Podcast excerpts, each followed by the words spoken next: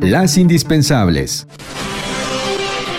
La Comisión Nacional de Salarios Mínimos aprobó por mayoría un incremento salarial para el próximo año del 15% general. Alcanza los 141.50 pesos. Aunque el gobierno federal busca presentarlo como un triunfo, la iniciativa privada rechazó la medida, pues no tiene base económica y consenso. Acusó que se impone un incremento desproporcionado en plena crisis por el COVID-19. Gustavo de Hoyos, presidente del organismo empresarial, acusó que la decisión es populista e irracional, por lo que responsabilizó al presidente López Obrador del desempleo a principios del próximo año ante el cierre de al menos 700.000 empresas. Expertos pidieron mesura en este aumento pues no representan una solución de fondo al problema de la deteriorada capacidad adquisitiva. Así lo expresó Jorge Ignacio Villaseñor, académico del TEC de Monterrey. Bien se sabe que los salarios mínimos, a pesar de que representan un intento por parte del Estado para garantizar, valga la redundancia, mínimos aceptables, sí pueden ser distorsionantes porque les dan a las empresas y a los empleadores un incentivo para no pagarlos. Todo esto, todo esto hay que tenerlo en cuenta, ¿no? Muy loable, ¿no? El intento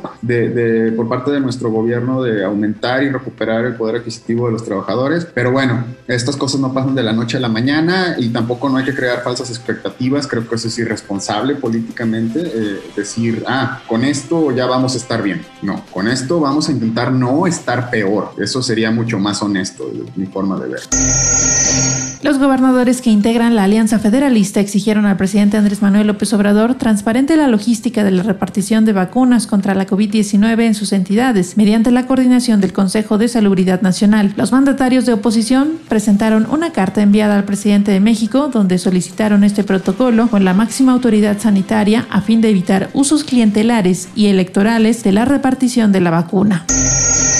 Esteban Moctezuma, el hasta ahora titular de la Secretaría de Educación Pública, dejará su cargo para ir a la Embajada de México en Estados Unidos. Además de una falta de preparación para el cargo, organizaciones estudiantiles expresaron su preocupación debido al rezago educativo y la deserción escolar de miles de estudiantes durante este año y que a pesar de que fueron planteadas diversas propuestas para beneficiar a los jóvenes, las autoridades federales se han negado a apoyarlos. Un avance informativo de Agencia Central de Noticias.